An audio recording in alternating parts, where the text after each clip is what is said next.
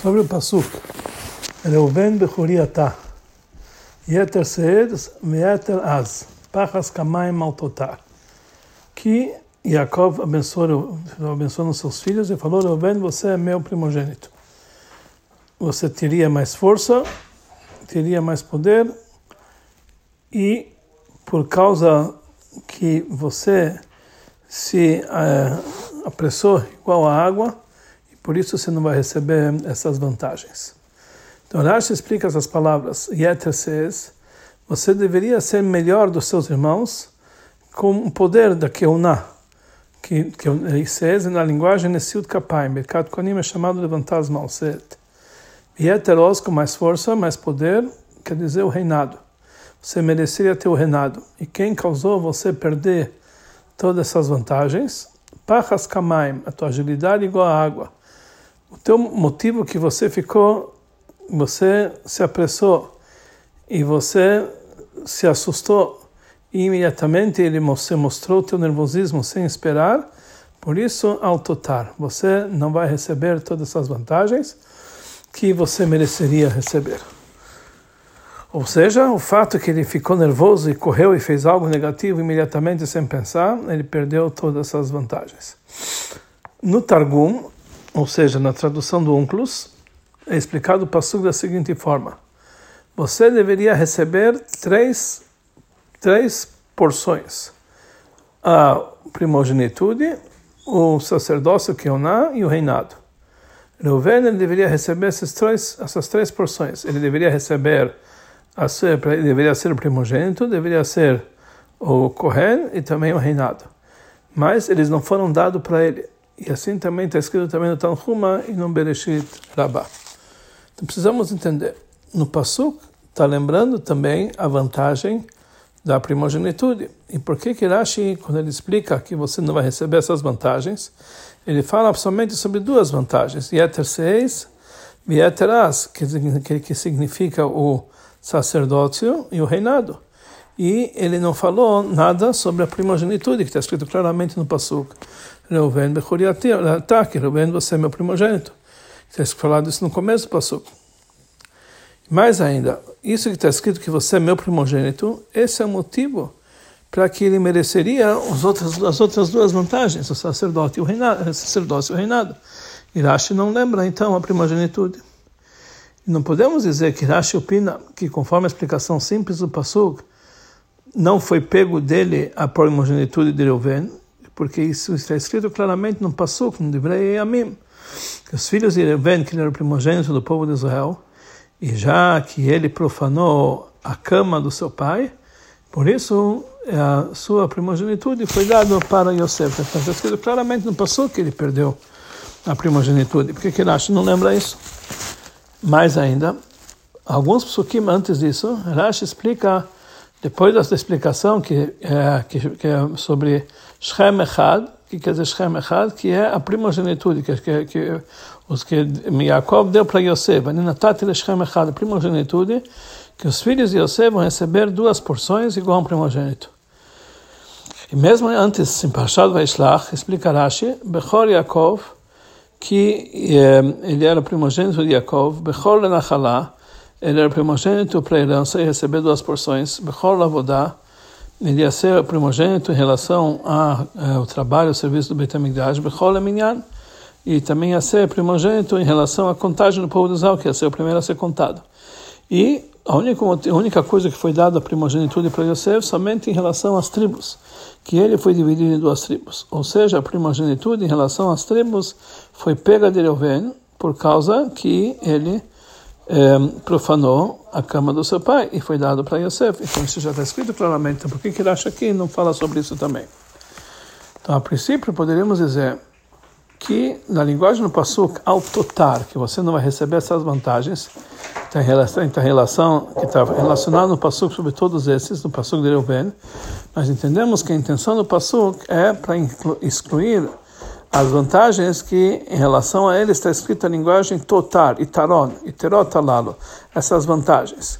Quais são os dois psukim? Yeter sed ve yeteraz. Ele receber yeter, a vantagem de ser de Kohen, e do, do reinado. E as vanta a vantagem da primogenitude que sobre isso não está escrito a linguagem yeter, uma vantagem, então não está incluído na exclusão do autotar. Quer dizer, não está excluído na palavra autotar, que você não vai receber essa vantagem. Mas isso é uma prova da linguagem do Passuk em relação à explicação desse Passuk, que aqui não está falando sobre a perda da primogenitude. Mas não dá para entender o motivo para o próprio assunto. Por que, que é diferente a primogenitude do sacerdócio e do reinado? Por que, que o Passuk está falando apenas que Reuven a perder a, o sacerdócio e o reinado e não em relação à perca da vantagem da primogenitude em relação às tribos que foi dado para Yosef, como falamos anteriormente. Na continuação do Passuk está escrito Gur Arie Yehudá. Yehudá, ele era um, um jovem leão e depois ficou sendo um leão poderoso. Miteref, quer dizer, ele está falando sobre Davi Amelach, que no começo ficou sendo um pequeno rei depois um grande rei. Miteref Bnialita. Yehudá, ele, ele se sobressaiu da, do homicídio do meu filho. Assim, explicação simples. Então, Rashi explica Miteref, do homicídio, nisso que eu te suspeitei que Yosef ele foi, que ele foi morto por um animal selvagem, e eu pensei que esse animal selvagem é Yehudá, que ele é comparado com um leão. Então saiba, Benialita, meu filho se sobressaiu. Seja, você se saiu desse pecado e você falou para os seus irmãos, Mabetz, aqui que nós vamos ganhar e matar o nosso irmão. Assim também, no outro caso de Tamar, que quando Yehudá confessou que ela, ela, ela realmente ela tem razão e quem ele foi que pecou, dessa forma ele salvou a vida dela. Então precisamos entender desse passo. Disso que Rashi acrescenta e também em relação ao homicídio de Tamar, quer dizer que sobre o Passuk Beni Alita, meu filho, você se sobressaiu, e não sobre a explicação da palavra miteref, do homicídio, nós aqui nós entendemos a princípio que em relação à morte de Tamar, também no homicídio de Tamar, não está falando sobre as palavras miteref, quer dizer, do, da, do, homicídio de Tamar, como está explicado no Midrash, miteref, mitrefash Tamar, da matança de Tamar. Mas ele aprende das palavras Bnialita, meu filho, você, você se sobressaiu que com essa palavra ali tá, a intenção? É que ele teve que ele se sobressaiu ele se colocou acima é, de mais um assunto. E qual assunto foi? Do, da, da morte de Tamar. Mas não dá para entender. As palavras Bni Alita meus filhos você se sobressaiu é uma continuação da palavra Miteref do homicídio. Então como podemos dizer a princípio e fazer separar as palavras explicar que as palavras Bni Alita ela inclui dentro de si dois assuntos e a palavra mité quer dizer tanto isso que ele salvou, que ele quis salvar, é, que ele queria salvar Yosef, tanto que ele salvou Tamar. E da palavra mitera, isso, isso inclui somente uma única coisa, quer dizer, apenas do homicídio de Yosef. E além disso, não dá para entender. Porque, de uma forma geral, na explicação simples do Passuk, precisamos explicar que Alita, que ele se sobressaiu, Yaakov teve a intenção também do homicídio de Tamar e não em relação apenas à suspeita que ele tinha matado Yosef. Que ele não fala como está escrito no Midrash, que são as duas explicações. Ele apenas acrescenta como, como, como uma sequência da explicação anterior. E a mesma coisa aconteceu na morte de Tamar. Então, por que que realmente... É, onde nós aprendemos a obrigação de dizer isso aqui, que também está incluso a morte de Tamar. Sobre a primeira pergunta que falamos anteriormente, pelo que, do pato, por que, ele, ele realmente ele aprende isso aqui no segundo passo, Bnialit e não de Miteref, podemos explicar da seguinte forma. Rashi, quando ele queria dizer Miteref, ele está falando realmente sobre esses dois homicídios, de Yosef e de Tamar. Mas ele escreve o assunto de Bechen Baharigat Tamar, e também foi assim em relação à morte de Tamar, somente depois da explicação do, do que quer dizer Bnialita, para nos explicar como pode ser que a palavra Miteref, quer dizer do homicídio, pode incluir esses dois assuntos, do, inclusive também no morte de Tamar. E para isso, para entender isso aqui, precisamos acrescentar mais um assunto. Tem duas formas de explicar o pasuk Miteref Benialita. Primeira forma, a palavra Beni é uma continuação da palavra Miteref. Miteref Beni, do assassinato do meu filho, que era o filho de Yosef. Alita, você Yodá se sobressaiu, você não, não, você não se meteu nisso. A segunda explicação, a palavra Bni, meu filho, está ligado com a palavra Alita, sobre, subiu. Você, meu filho, se sobressaiu. Miteref, ou seja, de um assunto de Teref, um assunto de homicídio. Bni, meu filho, Yehuda, Alita, você se sobressaiu. Se nós vamos, se nós vamos explicar, nós vamos receber a primeira explicação, que a palavra Bni está ligado com a palavra Miteref. Impossível dizer que Miteref Bli que do assassinato do meu filho inclui Tamar, que Tamar não era, não fazia parte do assassinato do meu filho. Por isso, antes que Rashi acrescenta que assim também foi dito em relação à morte de Tamar, ele é obrigado a explicar que Beni Alita é uma é, é, é uma explicação que Beni está ligado com a palavra litra e esclarecer que essas duas essas duas palavras estão ligadas. Beni Alita, meu filho, você se sobressaiu. Através disso, Rashi cita do Pasuk tá, somente as palavras, também a, palavra Bni Alita, para nos dizer que realmente essa Bni está ligado com a palavra Alita.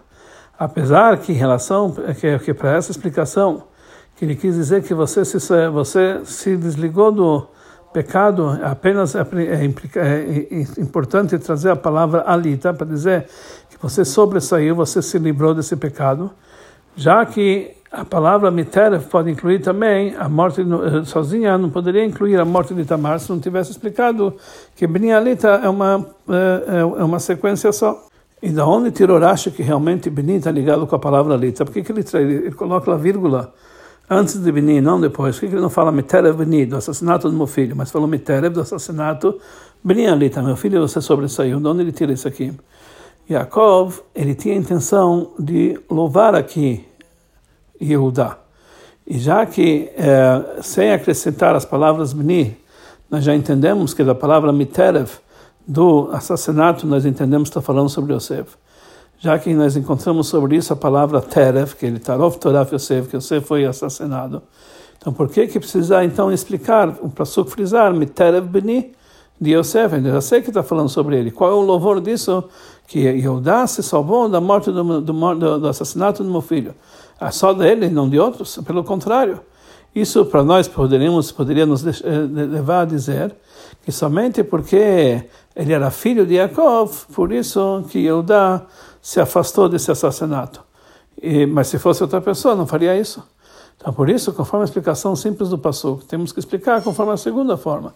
Miterev, do assassinato, Benim, o filho Yehudá, ali, então você sobressaiu. Quer dizer, de qualquer assassinato. Mas ainda precisamos entender, como falamos anteriormente, realmente a palavra Miterev pode se incluir também em todos os tipos de assassinato, inclusive a morte de Tamar. Mas da onde Rashi ele tem essa obrigação de nos explicar que aqui está falando de dois assuntos, principalmente, principalmente que em relação a Tamar não está lembrada a palavra Teref. Para entender isso, temos que antecipar uma pergunta geral em relação a esse assunto. A vantagem do reinado que foi pega de Reuven foi dada para Yehudá, como está escrito no Divrei Amim, que Yehudá Gavar Bechav, Yehudá ele saiu eh, dominando nos seus irmãos, o Lenagin ele saiu como rei de todos os seus irmãos. E por isso, isso que foi a intenção de Jacob quando ele falou, Gur Ariei Yehudá, que você é como se fosse um pequeno leãozinho e um leão grande. Como foi explicado no Rashi, que está falando sobre o reinado que foi dado para David, e etc. O motivo da entrega do reinado para Yehudá está escrito claramente numa brachá por si só. Miteref beni alita. O motivo que você recebeu o reinado, que você se salvou, você se sobressaiu e se desligou do assassinato de Yosef. E como explica Rashi na sua explicação, Miteref beni alita, e assim também em relação ao assassinato de Yosef, em relação ao assassinato de Tamar, e por isso você vai ser Karashachav, etc., você vai ser o rei. Precisamos entender.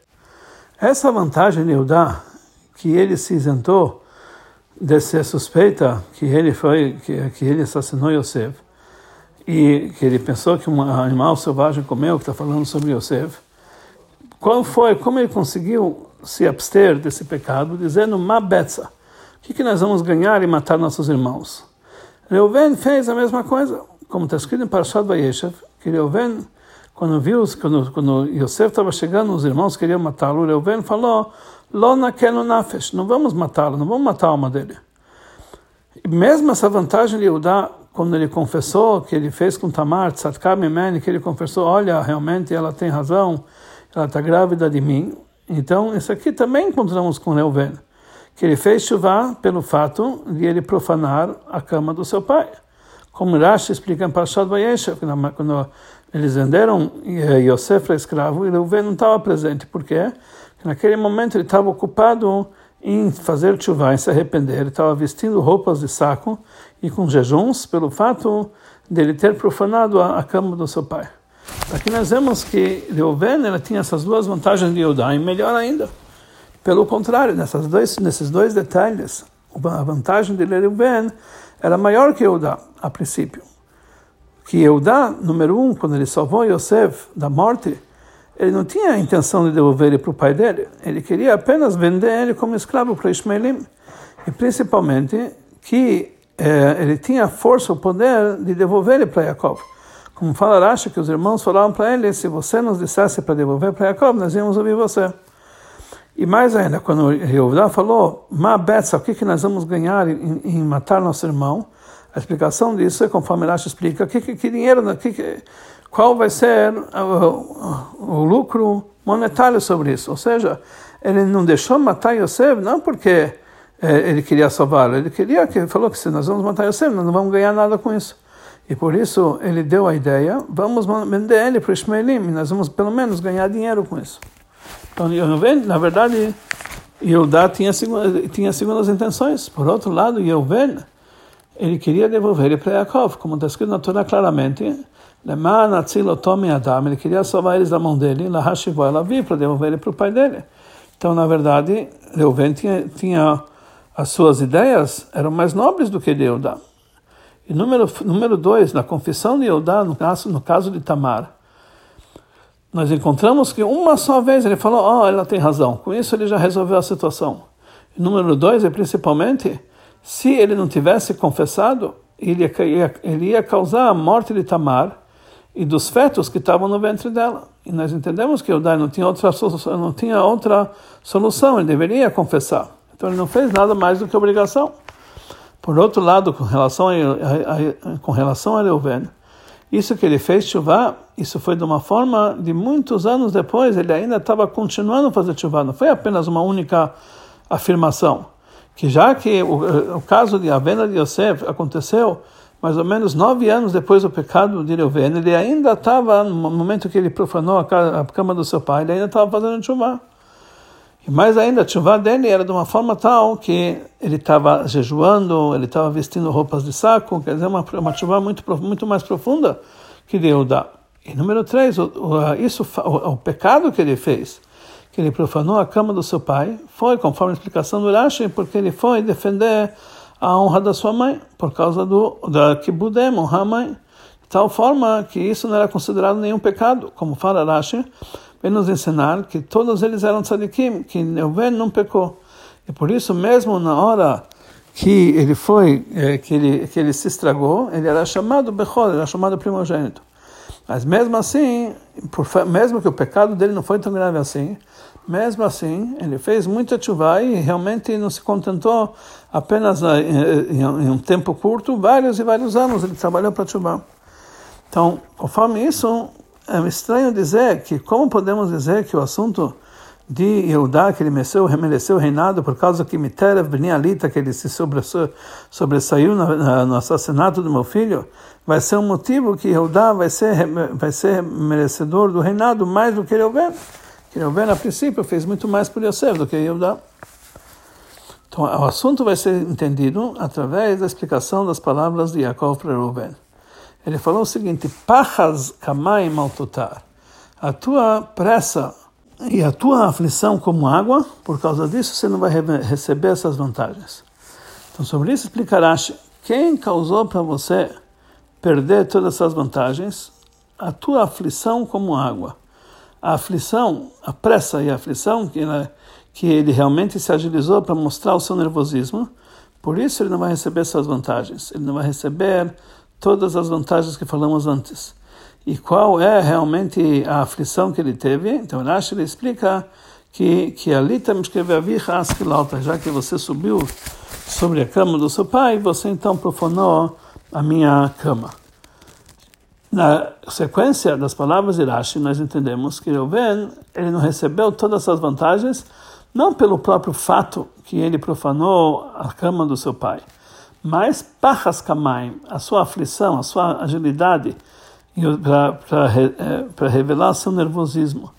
Essa, essa agilidade e essa aflição que você se, apressou em mostrar o seu nervosismo, que esse se expressou no fato qual foi essa aflição que você eh, profanou a cama do seu pai. Ou seja, não recebeu o castigo pelo ato de profanar a cama do seu pai, mas pela aflição e a pressa que ele fez isso aqui. Então aqui Rashi entende que em relação ao fato, o pecado que ele fez, que ele profanou a cama do seu pai, tem dois detalhes. O próprio a própria profanação, e número dois, isso que ele fez, o seu trabalho, o seu trabalho, uma forma de pressa e aflição como água. Por causa de cada um desses dois detalhes, ele recebeu um outro castigo. Em relação ao fato que ele profanou a cama do seu pai, foi tirado dele a primogenitude. Em relação às tribos, como está escrito em Livrei Amim, e já que ele profanou a cama do seu pai, então por isso foi dada a primogenitude para Yosef. Como Rashi ele explica imediatamente para Shad Vaishlach, que foi dado a primogenitude em relação a Yosef, para a divisão das tribos. Depois tem um segundo fato negativo que aconteceu, foi aquela aflição e, aquele, e aquela pressa para ficar nervoso. Ou seja, ele demonstrou seu nervosismo de uma forma totalmente apressada. E por isso ele não vai receber essas vantagens. Ele não vai receber todas essas grandes vantagens de Kehuná, de seu sacerdote, do sacerdócio e do reinado.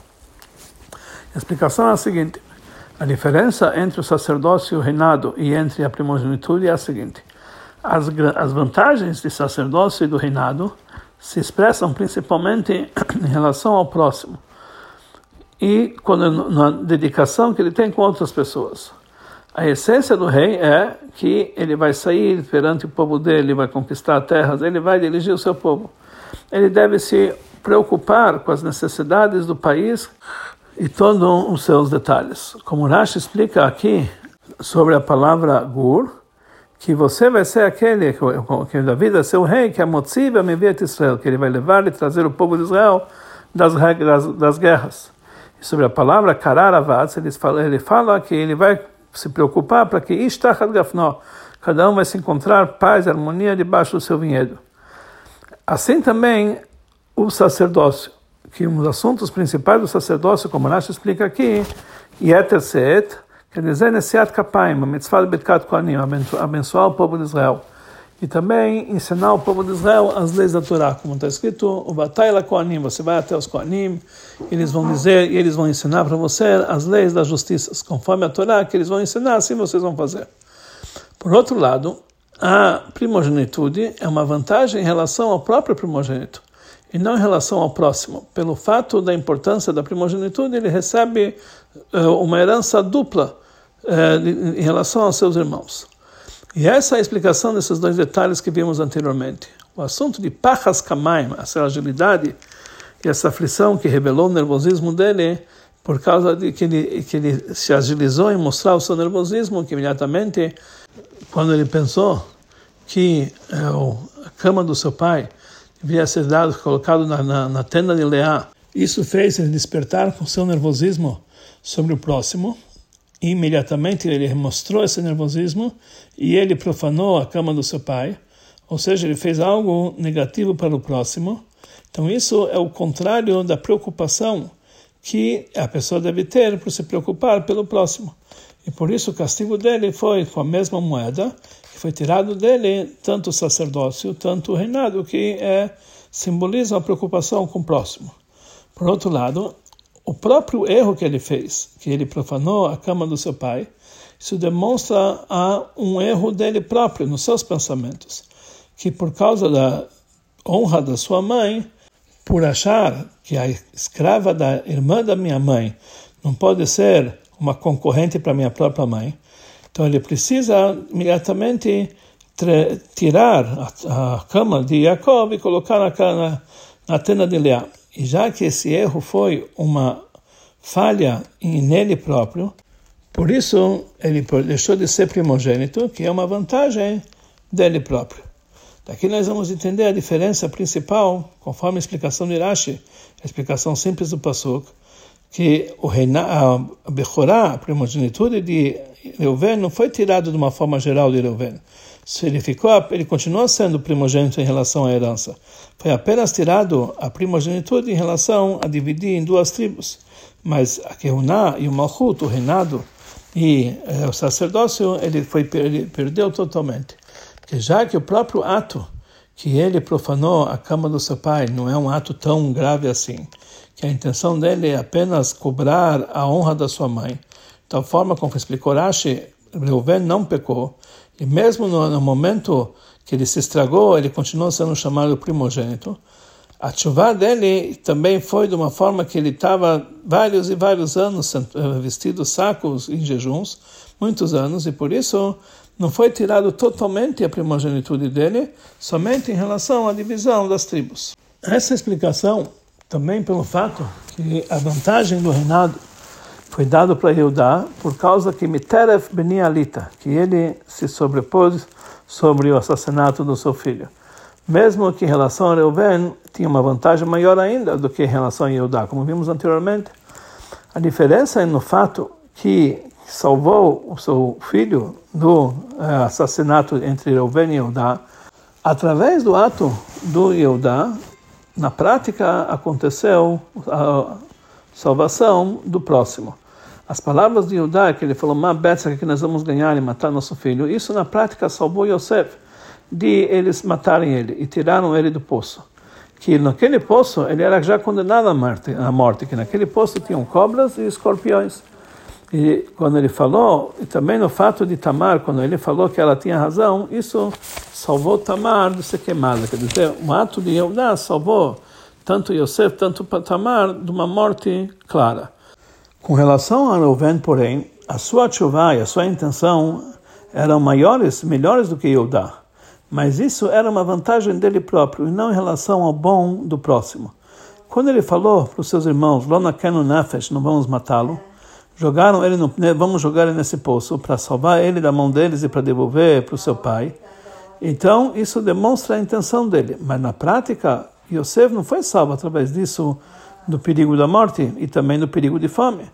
Porque é, logo depois que eles jogaram ele no poço, ele, teve, ele se colocou em perigo, ele tinha, tinha lá escorpiões, etc., ele podia morrer com fome. Mas é, a única coisa que ele conseguiu ver é que eles não matassem ele naquele momento. Mas o resto, ele continuou tendo em perigo. Então, na, na prática, a ideia de Reuven não salvou Yosef na prática. Mas a explicação do Passug dá para dizer que Reuven ele não sabia que tinha lá cobras, escorpiões, ele não era tão culpado nisso, mas na prática Yosef continuou em perigo. Quer dizer, Reuven não fez nada com seu, com seu ato. E assim também em relação a Tshuva de Reuven, que ele estava sentado em jejuns, vestido sacos, pelo fato que ele profanou a cama do seu pai. Isso também é uma coisa que não está ligado com o próximo, que ele não conseguiu nada com isso, com outras pessoas. Mas mais do que isso, se Reuven ele não tivesse naquele momento ocupado em fazer seus jejuns, e sentar, vestir sacos, etc., na hora que eles venderam Yosef, pode ser que ele teria uma ideia como salvar Yosef, da mesma forma que ele influenciou eles naquele momento para não matar ele jogar ele no poço. No final das contas, ele teria também uma ideia como salvar ele.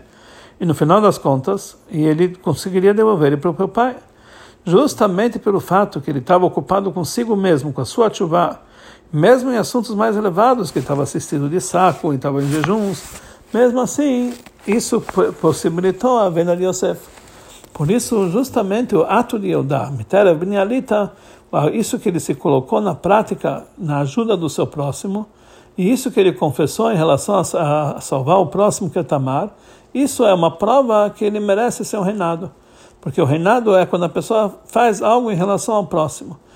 No entanto, com relação a Reuven, isso demonstra o ato nobre dele, que ele merecia a primogenitude, mas não um assunto de reinado, que o reinado está ligado com o próximo. Conforme dito anteriormente, nós entendemos simplesmente porque que Rashi ele explica sobre o Pasuk, Miterev Bnialita, esses dois assuntos, a venda de Yosef e o ato de Tamar. Jacob ele queria frisar a vantagem de Judá em relação a Reuven, que no trabalho dele foi tirado dele, por isso diz que por causa disso foi tirado o reinado de eh, Reuven e foi dado para Judá, Gurarie, de Reuven para Judá, já que em relação a Reuven nós encontramos dois assuntos.